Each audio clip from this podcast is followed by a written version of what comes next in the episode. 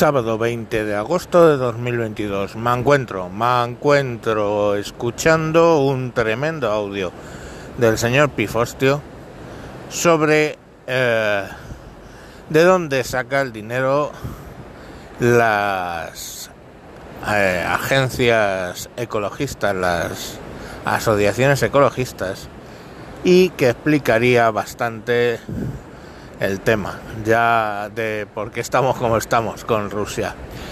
Ya os dejo con el audio y luego hago mis comentarios. Este es un mensaje del señor Pifostio para el señor Mancuentro y sus oyentes. Hoy espero ser más breve incluso de lo habitual porque voy a hablar de algo muy concreto que ha sido un artículo en riguroso eh, alemán germánico sobre los apoyos que ha dado a distintos movimientos ecologistas el monopolio gasístico Gazprom ruso. Gazprom tiene sucursales en Alemania. Sí, es una sucursal muy graciosa, muy simpática, que cuando estalla la guerra y en Alemania por fin les da por auditar qué pasaba ahí, resulta que ese 40% de reservas de gas era una mentira, porque bueno, mentira y putinato por siempre van de la mano, y no llegaba al 6% la reserva real. En fin, resulta que solo en este siglo Gazprom ha regado de millones, ha actuado como un ministerio de igualdad cualquiera, lo que pasa es que en lugar de... Uh, de, publicar estupideces o de llevar a, cabo campañas idiotas, se han hecho cosas muy meditadas, se ha regado de dinero a partidos verdes, asociaciones verdes, huelga a Greenpeace, etc. Resultado, em, hablar de la energía nuclear, como dice una ministra muy alegre actual de este gobierno social comunista, es hacer populismo. Es evidente. Una de las mejores jugadas posibles que podía tener Rusia era pagar a cuantos políticos pudieran apoyarla en una campaña que hiciera lo posible por mantener algunos de los países europeos en la dependencia energética más abyecta y otros al menos que huyeran de alternativas reales que no no son las renovables por la sencilla razón de que por sí mismas nunca van a poder aportar dentro de unos costes asumibles para nuestra economía. La parte del león de la producción eléctrica y cuidado en el caso del gas hay muchísimos procesos en los cuales el gas no puede ser sustituido por electricidad a menos que mezclando electricidad con amor, por ejemplo, no salga hidrógeno. Y sí, sé que hay electrólisis, pero oigan, el hidrógeno a día de hoy se sigue produciendo industrialmente como se sigue produciendo, porque de momento no es económico hacerlo de otra manera.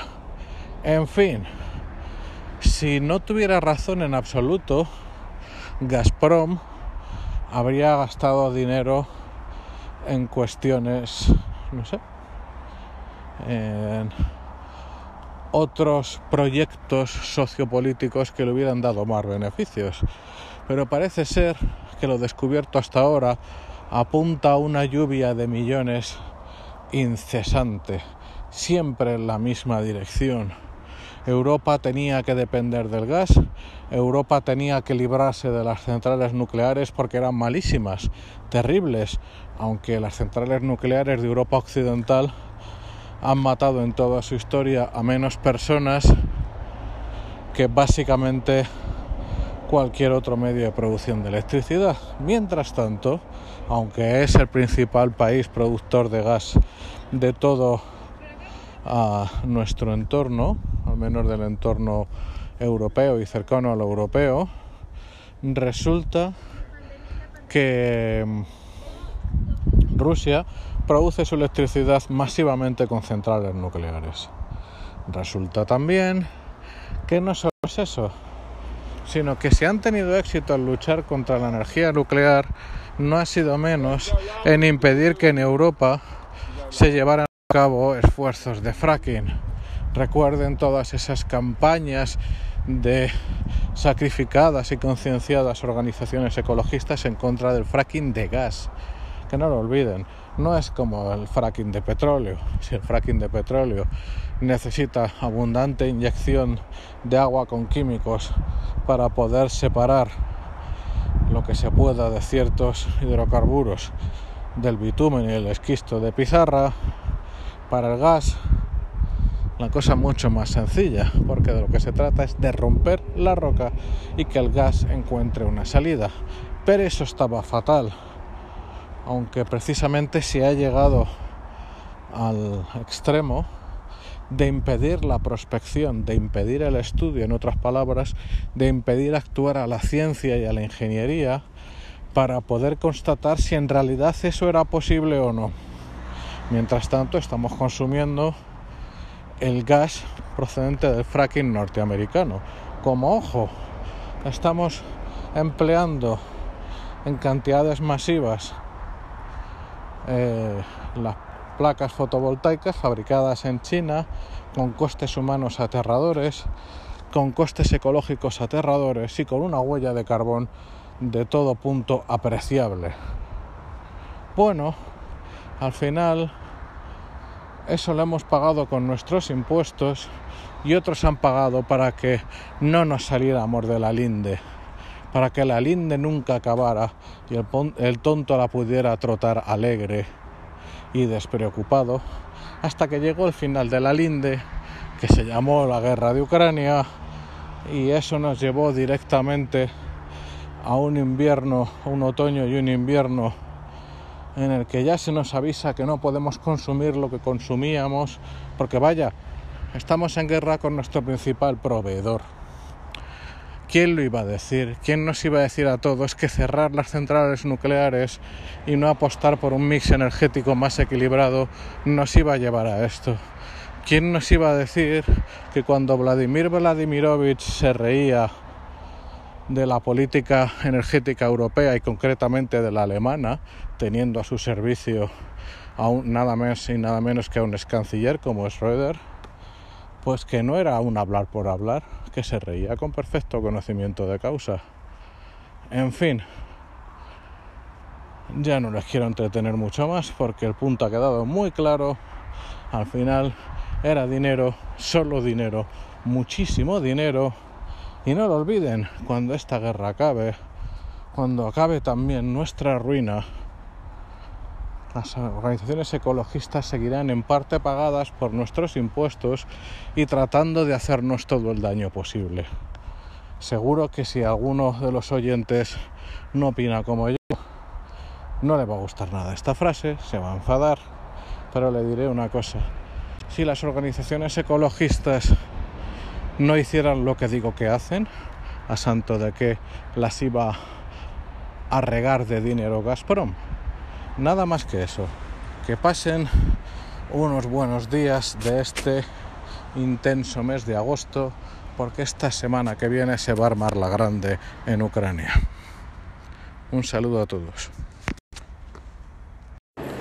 Bueno, pues ya habéis oído. Ya en su día hablé de que la campaña del nuclear no gracias de los 80 había sido financiada por los servicios exteriores de la Unión Soviética.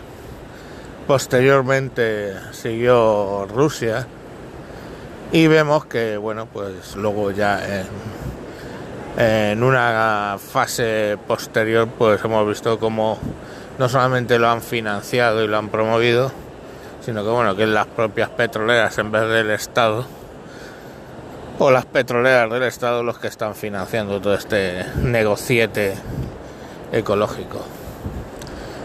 Eh, no sé de verdad a dónde, a dónde va Europa a nivel energético. Mm, no lo entiendo. Eh, no es fácil ponerse ahora a hacer centrales nucleares, obviamente, porque eso se tarda una década quizá.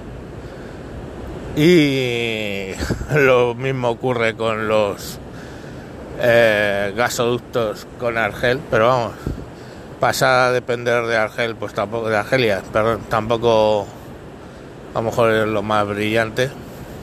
Pero como dice el señor Pifosti, lo dice de, de pasada, eh, el gobierno del Felón prohibió las prospecciones para fracking. El gobierno del Felón prohibió explotar los campos, bueno, por lo menos investigarlos, al suroeste de, de Canarias, zona que se ha apropiado Marruecos, extendiendo hasta allí sus aguas de interés financiero o algo por el estilo. Y eh, que bueno, que podríamos haber hecho nosotros antes, porque obviamente tenemos más capacidad tecnológica para investigar esos campos que ellos que al final se los tendrán que vender a alguna petrolera norteamericana. No olvidemos el cariño que se tiene en Marruecos y Estados Unidos. Eh, y bueno, pues ya sabéis, para recuperar Perejil tuvo que llamar a Aznar por teléfono a Estados Unidos para pedir permiso. O sea, con eso os digo todo. Pero bueno, que pues, no sé, no sé a dónde va Europa. No sé dónde coño vamos. Venga, eh, feliz sábado. Adiós.